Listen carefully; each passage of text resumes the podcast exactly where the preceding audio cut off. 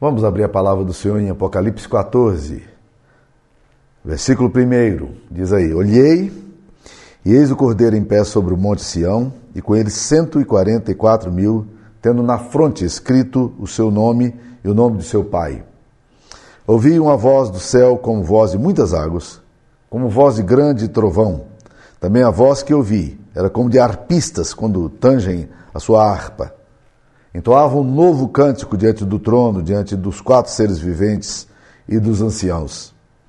E ninguém pôde aprender o cântico, senão 144 mil que foram comprados da terra. São esses que não se macularam com mulheres, porque são castos. São eles os seguidores do Cordeiro, por onde quer que vá. São os que foram redimidos de, dentre os homens, primícias para Deus e para o Cordeiro. E não se achou mentira em sua boca, não achou mentira na sua boca, não tem mácula.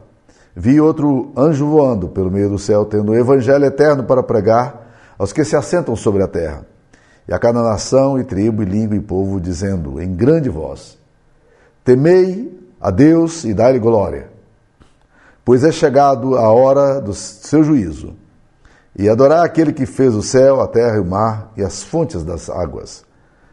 Seguiu-se outro anjo, segundo dizendo: Caiu, caiu a grande Babilônia, que tem dado a beber a todas as nações do vinho da fúria da sua prostituição. Esta é a palavra de Deus. O capítulo 13 de Apocalipse, como estudamos, ele nos retrata, apesar da, das figuras dantescas que nós encontramos nesse capítulo, eles retratam as duas bestas. Agora, as duas bestas, como vimos, são movimentos históricos. E na concepção dos comentaristas, elas representam primeiro os poderes políticos, temporários, ideologias, que são fortalecidas pela propaganda, pela filosofia, pela falsa religião.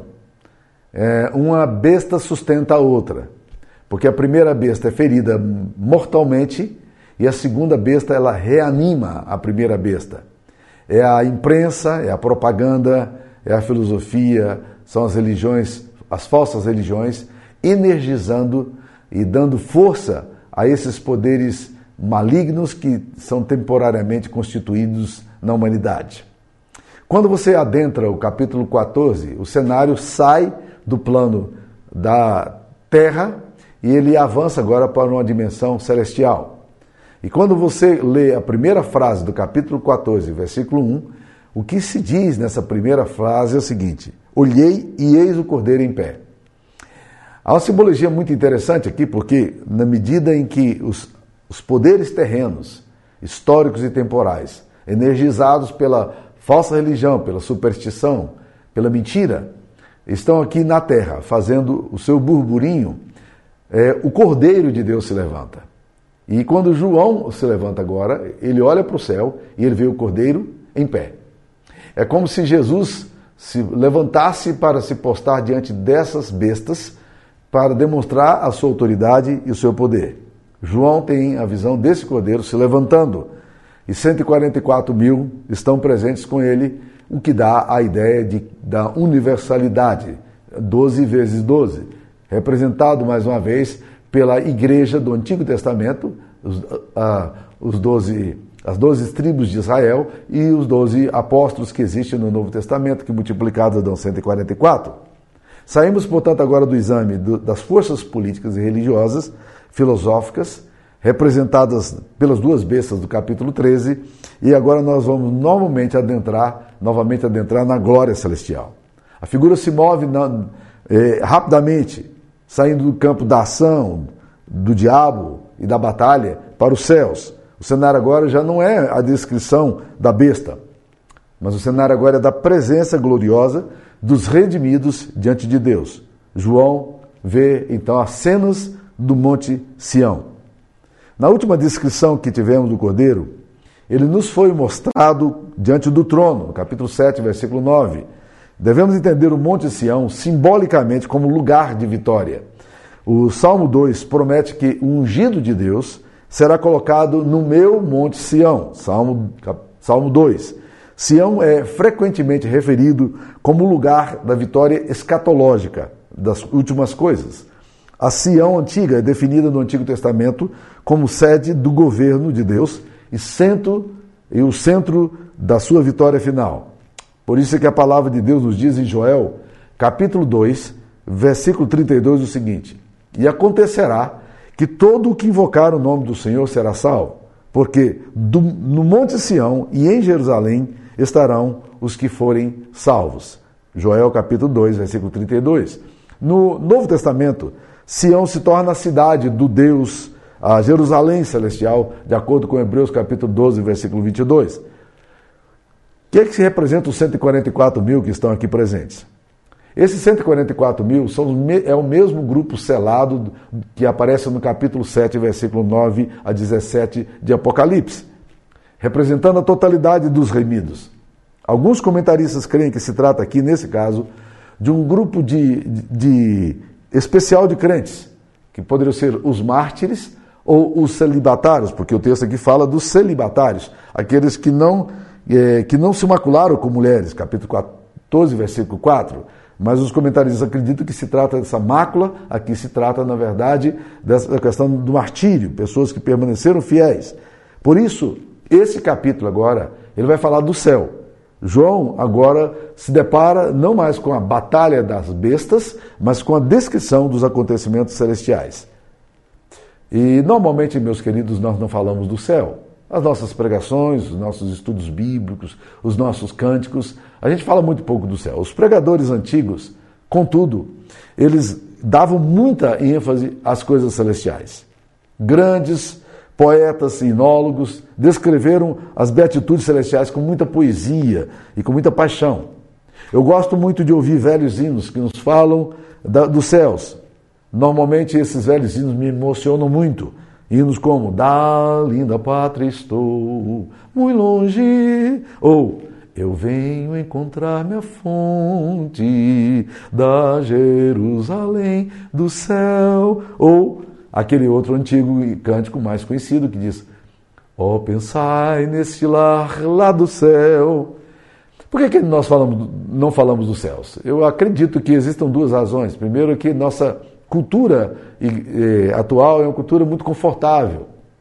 Mas todas as vezes que a igreja é colocada numa situação de, de supressão de bens, de perseguição, de oposição, o céu se torna uma realidade mais premente, uma realidade mais pujante. E é assim que acontece. Nós não falamos dos céus. Existe uma resposta clássica é, que foi dada por Dante Alighieri no, é, quando ele escreveu a Divina Comédia. Dante Alighieri, é, escritor de Firenze, na Itália, ele então é, diz o seguinte, que quando perguntaram para ele por que, que o senhor falou tanto do, do inferno e falou tão pouco do céu, ele sarcasticamente teria respondido o seguinte, é porque quando eu falo do inferno, eu tenho muita, muitos elementos aqui na Terra para poder comparar com o inferno, mas quando eu falo do céu, eu tenho muito pouca coisa para falar e para comparar com a realidade espiritual celestial. E talvez ele tenha razão, né? Mas as, imagens de João aqui são, sobre o céu são reveladoras. Vejamos o que João avista lá no céu. Primeira coisa que ele vai perceber é que o céu é o lugar da autoridade suprema, inquestionável e absoluta do Cordeiro. A primeira coisa que João vai, quando ele olha para o céu aqui agora, a primeira coisa que ele vê é o Cordeiro de Deus em pé. É uma postura de autoridade. Estevão, o primeiro Marte cristão, ele, na hora da sua morte, ele, ele, ele diz que viu a glória de Deus e Jesus assentado à direita do Deus Pai. Para Estevão, essa é uma visão de consolo, mas também é uma visão de autoridade. Para João, essa visão reafirma o lugar de, de Jesus no céu, reafirma a sua majestade. Segunda coisa que a gente vai aprender do céu é que o céu é o ponto de encontro dos remidos de Deus. Capítulo 14, versículo 1, diz que aqui estão os remidos do Senhor, 144 mil tendo na fronte escrito o seu nome e o nome do seu pai. Esses remidos, eles têm algumas características. A primeira delas é que todos os remidos têm a marca do cordeiro na testa. É um sinal de que na fronte deles eles têm a marca do cordeiro. Se é correto pensar na marca da besta, é, como nós já estudamos, né, o que, que representa essa marca da besta na testa, na fronte e nas mãos, agora nós estamos vendo esta marca do cordeiro. os, aqueles que são marcados pelo sangue de Cristo Jesus, eles também possuem uma marca. Né? Apocalipse 7,3 fala é, que eles seriam selados na fronte. Existe, portanto, uma marca na mente e na cosmovisão dos remidos do Senhor. Um selo. E esse selo é o sangue do Cordeiro. Segunda coisa que nós vamos perceber é que existe uma marca de santidade, não apenas do selo é, do, do Cordeiro escrito na testa, mas também de santidade.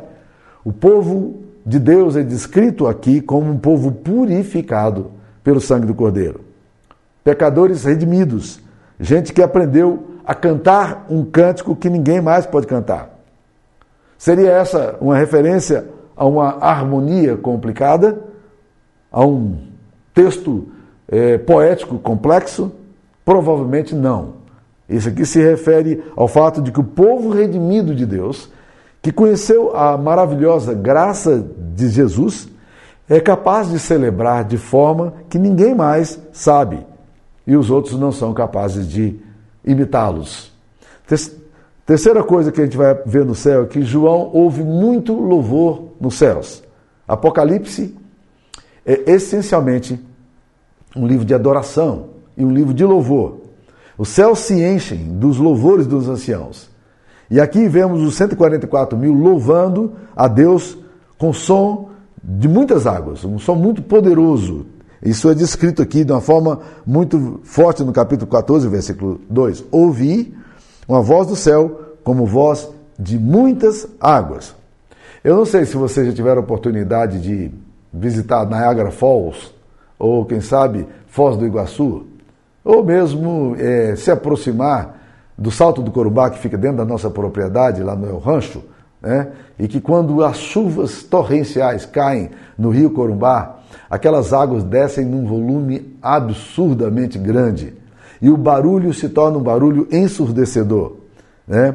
É, é interessante você parar para ouvir esse barulho. Ou quem sabe você também ouviu o barulho das ondas do mar som de muitas águas. Eu sou uma pessoa que, que, quando fui pastor no Rio de Janeiro, eu me apaixonei demais pelo Mirante do Leblon, que para mim até hoje se constitui nos lugares mais belos, mais charmosos e mais, e mais interessantes para visitar quando eu vou ao Rio de Janeiro. Quando eu pastoreava a Igreja da Gávea no Rio, eu gostava de ir para lá e ficar apreciando o mar simplesmente para ver as ondas batendo na, agitadas e aquele barulho imenso, como um balé gigantesco que acontecia. Ver a ressaca do mar naquele lugar é uma cena inesquecível. Nada parece ser mais poderoso do que as ondas do mar e os sons das águas chocando contra as pedras. É isso que João vê. Um louvor que enche tudo, como o som de muitas águas, Cântico em grande sonido e com grande celebração, grande voz. Então, como temos afirmado, Apocalipse é um livro essencialmente de louvor. Ele é um livro doxológico. Ele é cheio de adoração, cheio de celebração da majestade do Senhor, dos poderosos feitos e especialmente da redenção realizada por meio de Cristo. Jack Eliu, que temos citado tanto nas nossas palestras aqui, ele diz que as cinco sessões do Apocalipse são enquadradas e especificadas por passagens que podem ser qualificadas de passagens de textos litúrgicos, onde vemos certo cerimonial de adoração a Deus e em que nos são transmitidos cânticos de glória ou orações. A quarta coisa que João vai ver no céu é que o céu é um lugar que atesta a validade do Evangelho. Nós vamos encontrar essa, essa realidade aqui no capítulo 14, versículo 6, quando diz: Vi outro anjo voando pelo meio do céu, tendo um evangelho eterno. Um evangelho eterno para pregar aos que se assentam sobre a terra, a cada nação, a tribo e língua e povo, dizendo em grande voz: Temei a Deus e dá-lhe glória, pois é chegada a hora do seu juízo. Eu acho interessante pensar nisso aqui, porque nunca, em nenhum lugar nas Escrituras Sagradas, os anjos é, são designados para pregar. A Bíblia diz que essa atividade é nossa, ela é responsabilidade da igreja. Mas quando João olha aqui nos céus, ele vê um anjo voando no meio do céu, tendo o evangelho eterno para pregar aos que se assentam sobre a terra. É, a impressão que eu tenho aqui é que assim como Jesus foi ao inferno pregar aos espíritos em prisão, segundo a narrativa de, do apóstolo Pedro, aqui também nós temos um, os anjos pregando nos céus. Eles não pregam na terra. Pregação na terra é atribuição da igreja. Eles estão pregando no céu, mas no caso aqui não é pregar salvação. Nesse caso aqui, a palavra querigma, como pregação no Novo Testamento, ela sempre significa proclamação, anúncio. Quando nós pregamos, nós estamos proclamando, nós estamos anunciando. E o que os anjos estão fazendo aqui agora nos céus, eles não estão pregando salvação. Eles estão anunciando, estão proclamando aquilo que, que, o, que é o Evangelho, o Evangelho eterno. Ou seja, na verdade, os anjos estão atestando nos céus aquilo que nós já sabemos na terra, que é a verdade. O anjo voava no céu e tinha uma mensagem para aqueles que se assentam sobre a terra. Esse anjo não fala, ele está pregando nos céus, e sua mensagem é uma mensagem de um evangelho eterno. A pregação eterna feita pelo anjo confirma a grande necessidade que nós temos de atentarmos para o evangelho que nós temos pregado aqui, para a obra de Jesus. E como essa mensagem que pregamos é a mesma mensagem que também é confirmada na boca dos anjos, dos seres celestiais que se encontram no céu. A pregação aqui, que é feita na terra, é ratificada nos céus, é a pregação do Evangelho eterno. Nós sabemos que a pregação do Evangelho não é tarefa para anjos e poderes espirituais, mas a pregação é responsabilidade do povo de Deus. E se vemos aqui agora os anjos pregando nos céus, é porque eles estão atestando aquilo que nós pregamos na terra. Então, o anúncio dos anjos vai ratificar o Evangelho. Joaquim Jeremias um conhecido teólogo, acredita que isso seja uma referência a uma mensagem especial que resultará em um grande movimento de salvação entre os gentios. Nós não sabemos se essa interpretação de Joaquim Jeremias pode ser levada a sério, se ela realmente pode ser comprovada, exegeticamente e hermeneuticamente. Mas vamos lá, a quinta coisa que João vai ver no céu é que o céu é o lugar de onde procede o juízo de Deus sobre as nações. Porque você vai ver do capítulo 14, versículo 8 a 12, ah, o juízo de Deus sendo anunciado. Né? Ah, essa é a voz do segundo e do terceiro anjo.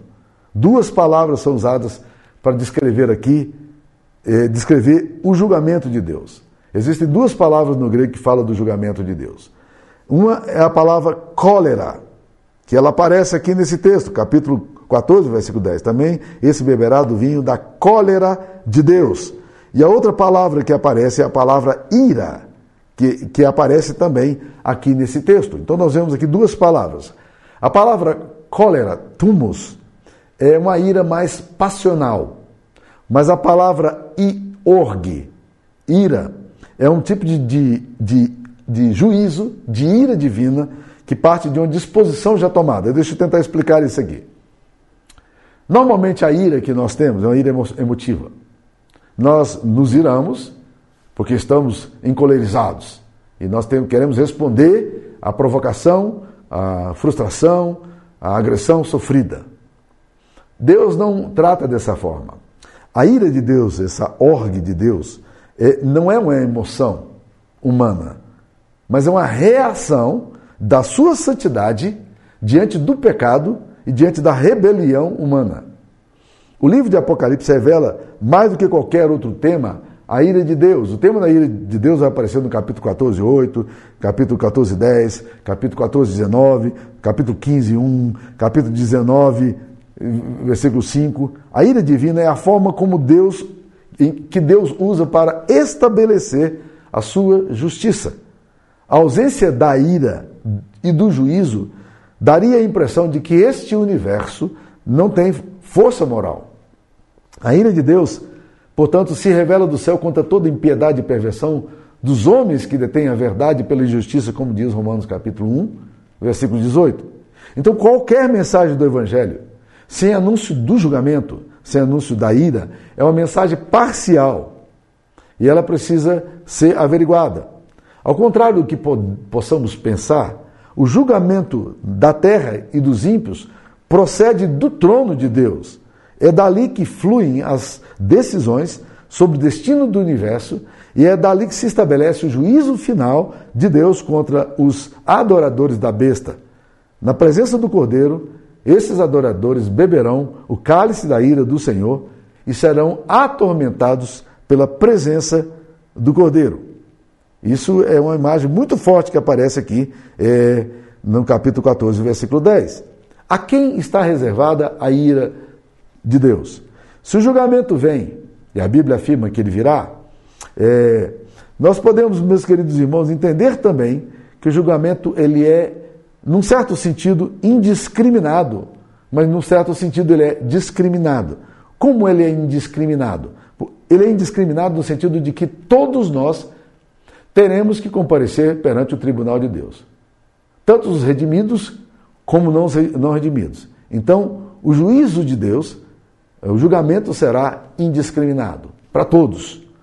Mas, ao mesmo tempo, nós vamos perceber que o juízo de Deus ele é discriminado. Por quê? Porque a sentença da cólera e do julgamento, ela se dá apenas para os ímpios. O julgamento de Deus é o fim da história, da inserção de tempo na eternidade, da destruição da morte para que haja vida. É o momento da verdade para desmascarar a mentira, para desmascarar o um engano e dar à luz o que é verdadeiro. Juízo é tempo de dor, mas juízo também é tempo de cura, porque é tempo de Deus. Então, o Deus da Bíblia é um Deus que julga. E dois grupos são relatados aqui nesse texto. O primeiro grupo que é relatado aqui é a grande é, é a Babilônia. O texto vai falar exatamente isso aí, no capítulo 14, versículo 8. Caiu, caiu a grande Babilônia, que tem dado a beber a todas as nações fu da fúria da sua prostituição. Então cai a grande Babilônia. A palavra Babilani é uma palavra antiga que significa a porta dos deuses. Pode revelar dessa forma figurativa o lugar onde os deuses, que não são deuses, serão, e têm aparência de deuses, serão julgados. É o lugar onde os outros deuses fictícios vão, vão ser desmascarados. E aqui eles agora precisam ser julgados pelo verdadeiro Deus. Babilônia sempre foi o antigo inimigo do povo de Deus. E ele representa. Babilônia é muito mais do que uma cidade, uma nação. Porque Babilônia vai aparecer no livro de Apocalipse também, no capítulo 17 e 18, como, como paradigmas de todas as cidades, todas as nações que se rebelam contra o governo de Deus. Então vai cair a Babilônia. Babilônia cai. Esse texto, essa ideia é registrada em Isaías capítulo 21, versículo 9. Babilônia caiu e as imagens dos seus deuses foram tiradas no chão. Vai aparecer também em Jeremias 51, versículo 8, que fala: Babilônia foi subitamente derribada e destruída. Então, para os cristãos de Roma, essa Babilônia, ou Roma, era equivalente da luxúria e da lascívia da antiga Babilônia, símbolo da sedutora e corruptora força que, e poder que tinha conduzido as nações a uma insana imoralidade e a idolatria que agora estava sendo julgada. Babilônia é o lugar onde também as pessoas se afastam de Deus e se esquecem de Deus. Babilônia será julgada. A glória humana será desfeita.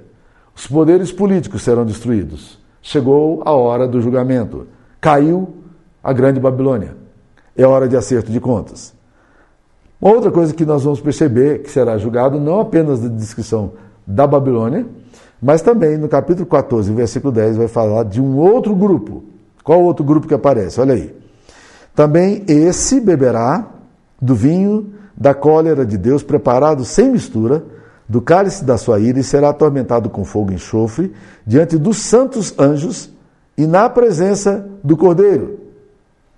O que está falando aqui agora? O texto está falando daqueles que têm a marca da besta. Quem se identifica com esse sistema oposto a Deus. Quem coloca a sua mente e as suas mãos a serviço das trevas. Quem tem a marca da besta é uma bebida, é uma mistura forte. Será ministrada sem atenuantes, sem misericórdia. Essa descrição nos mostra que o tormento será executado com fogo e enxofre, ambos os símbolos perenes de dor e sofrimento. O texto ainda revela de forma estranha que o julgamento será ministrado diante dos anjos e na presença do Cordeiro. A ira, meus queridos irmãos, é um atributo de Deus. Por mais que a gente estranhe, ele é um atributo de Deus. Essa imagem, ela se torna meio agressiva à concepção que nós temos de um Deus amoroso. Imaginar o Deus das Escrituras, acompanhado de é, com, acompanhando com juízo e com ira, parece-nos estranho, mas mais estranho ainda é imaginar o Cordeiro de Deus julgando e a ira do Cordeiro vindo sobre a face, sobre o julgamento humano. Mas na literatura apocalíptica, é, muitas e muitas vezes Deus aparece como aquele que estabelece o juízo. O livro de Sofonias, por exemplo, é um livro antigo do Antigo Testamento, muito pequenininho, que é chamado o livro da ira de Deus, porque o livro de Sofonias é um livro de julgamento. E esse livro, na verdade, está trazendo a ideia de que, de que o tempo da ceifa chegou. Ah, no capítulo 14, versículo 15, olha o que o texo diz aí para nós. Outro anjo saiu do santuário, gritando em grande voz para aquele que se achava sentado sobre a nuvem: Toma tua foice e ceifa. Pois chegou a hora de ceifar, visto que a seara da terra já amadureceu. E aquele que estava sentado sobre a nuvem passou a sua foice sobre a terra e a terra foi ceifada. Então há, há, há forças espirituais aguardando apenas a, que seja dada a ordem para que a hora da ceifa aconteça. A metáfora do julgamento aqui acontece de duas formas. Primeiro, ela aparece na forma de colheita. Capítulo 14, 14 e 16 vai aparecer a ideia da colheita. Jesus também usa essa figura de linguagem. Ele fala do joio e do trigo. Existe uma hora de separar o joio do trigo, do restolho daquilo que é aproveitável. A colheita vai revelar o joio, porque os frutos não chegaram, apesar da semelhança que o joio tem com o trigo. A colheita também torna evidente a diferença entre a palha e o grão. Mostra os solos úteis e os solos pedregosos. Mostra se a semente conseguiu superar os espinhos ou se essa semente se secou no meio deles. Colheita é tempo de juízo, colheita é tempo de saber o que se pode, pode aproveitar e aquilo que é palha e que deve ser jogado fora. Uma outra metáfora que vai aparecer está no capítulo 14, versículo 17 a 20. É a metáfora do lagar. Olha aí. Então saiu, no capítulo 14, versículo 17. Então saiu do santuário que se encontra no céu outro anjo, tendo ele mesmo também uma foice afiada, mais uma vez julgamento. Saiu ainda do altar outro anjo, aquele que tem autoridade sobre o fogo, e falou em grande voz ao que tinha a foice afiada, dizendo: Toma tua foice afiada, ajunta os cachos da videira da terra, porquanto as suas uvas estão amadurecidas. Então o anjo passou a sua foice na terra e vindimou a videira da terra e lançou-a no grande lagar da cólera de Deus. Lagar era o lugar em que se espreme a, a uva para produzir o vinho. As uvas eram esmagadas com os pés. E ainda hoje, bons, boas marcas de vinho, as pessoas esmagam as uvas com seus pés. Esse suco que sai da uva, ele é recolhido no recipiente e levado para a fase da fermentação. E só então, fermentado, se transforma em vinho. Nesse lagar aqui será esmagada a soberba todo orgulho, toda prepotência humana. Nesse lagar aqui, a autossuficiência e a glória humana serão destruídas e a altivez será desmascarada. Este lagar é o lugar onde cessam as tentativas da autoconfiança e é revelado o perigo da indiferença a Deus e aos seus valores. O último versículo desse capítulo aí, no capítulo versículo 20, diz: e o lagar foi pisado fora da cidade e correu sangue do lagar até os freios dos cavalos, numa extensão de 1.600 estádios. Meus queridos irmãos, é, mil e, é, 1.600 estádios, na verdade, é uma distância de 300 quilômetros. E que, na visão de lá de um comentarista, ela, ela seria suficiente para alcançar todo Israel todo o Estado palestino. Então é uma figura de uma é a ideia de uma figura radical, onde não haverá espaço que não seria, não estaria debaixo do juízo de Deus. E Deus destruiria então nesse espaço todo vestígio da maldade e hostilidade contra o reino de Deus. Mas por último, irmãos, eu queria dizer também que esse texto nos revela que os céus é um lugar de bem-aventurança para os fiéis. Capítulo 14, versículo 13. Olha aí. Então ouvi uma grande voz do céu dizendo: Escreve. João agora vai escrever. Bem-aventurados os mortos que desde agora morrem no Senhor. Sim, diz o Espírito, para, os que, para que descansem das suas fadigas, pois as suas obras os acompanham. Esse é um texto muito propício para a gente ler em, tempo, em época de luto, principalmente de luto de pessoas que são fiéis ao Senhor. Porque o texto traz uma promessa maravilhosa. Felizes os mortos que morrem no Senhor. Felizes aqueles que morrem, mas com a marca do Cordeiro. Felizes são aqueles que morrem, mas morrem eh, banhados no sangue de Cristo. Porque agora eles vão descansar das suas fadigas. As obras os acompanham, mas agora eles vão descansar das suas fadigas. Existe uma história clássica de martírio na igreja evangélica da Coreia. Uma família foi condenada à morte por ser cristã.